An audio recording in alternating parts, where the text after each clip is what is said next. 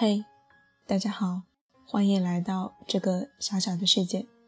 愿我的声音能够在你的城市陪着你。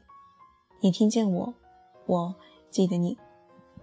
今天要给大家分享的文章来自花大钱，名字叫做《想爱你，但更怕被你抛弃》。电视剧《红色》里有一句我最喜欢的台词。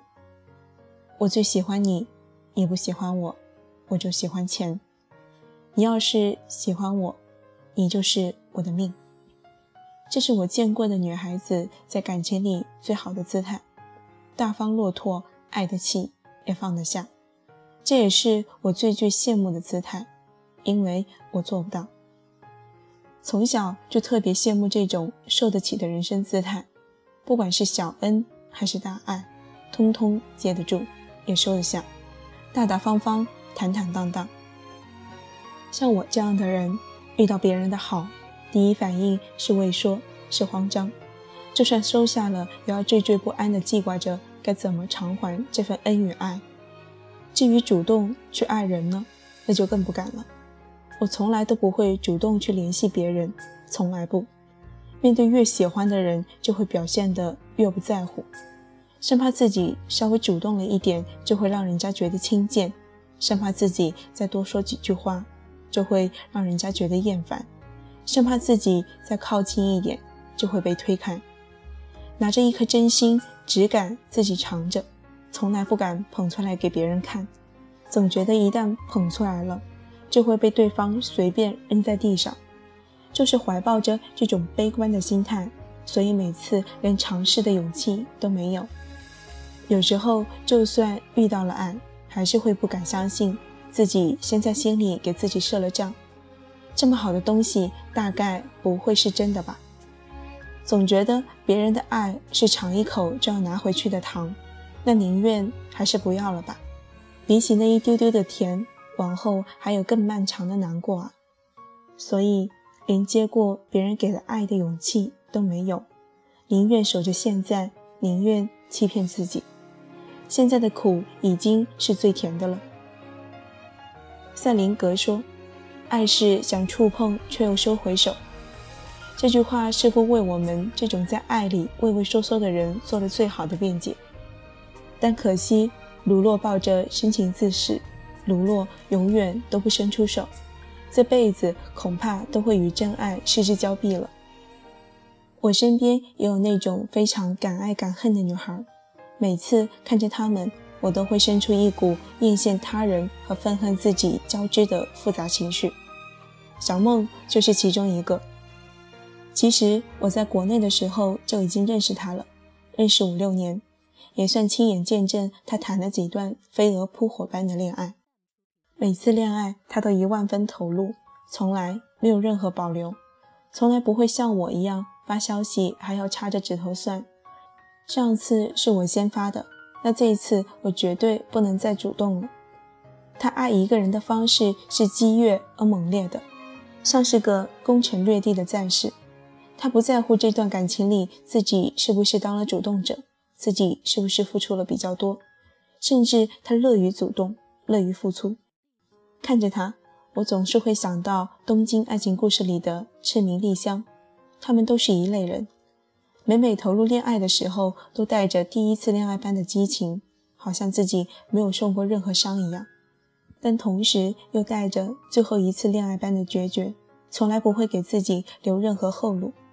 记得有次他喜欢上一个比他大六岁的男孩，便天天跑去等人家下班，给人家送心爱便当，真心实意又直截了当的对他好。但后来那个男生还是把他拒绝了。我看过他哭。也是大刀阔斧的架势，整整哭了好几个小时都停不下来。看着他难过的样子，那个场景看到我作为一个旁观者都不禁对恋爱心生畏惧了起来。但很快他又收拾好了自己，在下一段恋爱来的时候，依然风风火火，依然全情投入。这就是他，每一次爱都是全然不顾，赴汤蹈火。每一次疼也是真真切切，毫不遮掩。我真的很奇怪，为什么这个世界上有人能爱得这么真切，这么骁勇，这么不管不顾？为什么我就不能？为什么自己总会为了避开那些不一定会来的伤害而宁愿错过？小梦告诉我，她从来不会去想自己这样做是不是太主动了，是不是会让对方轻贱了，是不是付出太多吃亏了。爱情本来就不是博弈。更不是算计啊！我从来不会想这么多，我只问我自己的内心，只跟随自己的感受。我喜欢他，就去对他好，就是这么简单。这样一想，自己真的很羡慕像小梦这样的女孩儿。喜欢一个人，就去找他，爱他，对他好，永远遵从自己的感受，永远不把算计和自尊放在爱的前面。听上去多简单啊！但却已经是爱中最高的准则了。真的，怯懦畏缩的女孩是不会遇到真爱的，就算遇到了，也会把握不住。只有你的姿态落拓大方了，坦坦荡荡了，只有你不再被乱七八糟的顾虑所羁绊了，你才配得上这世间所有的好。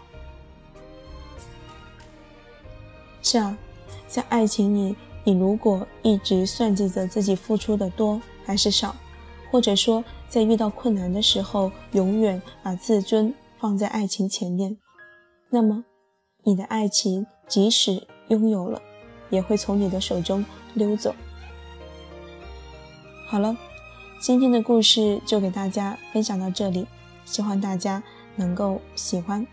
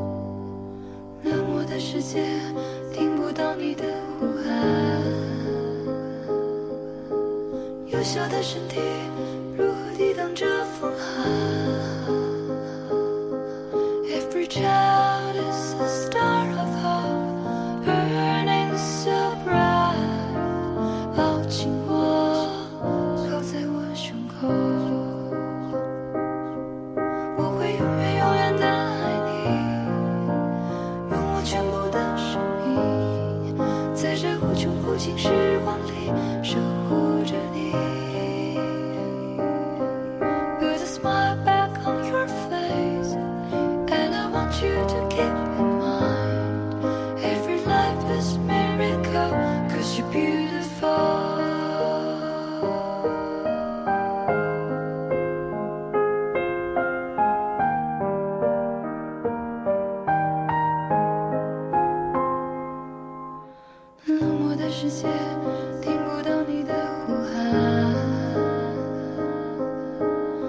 小的身体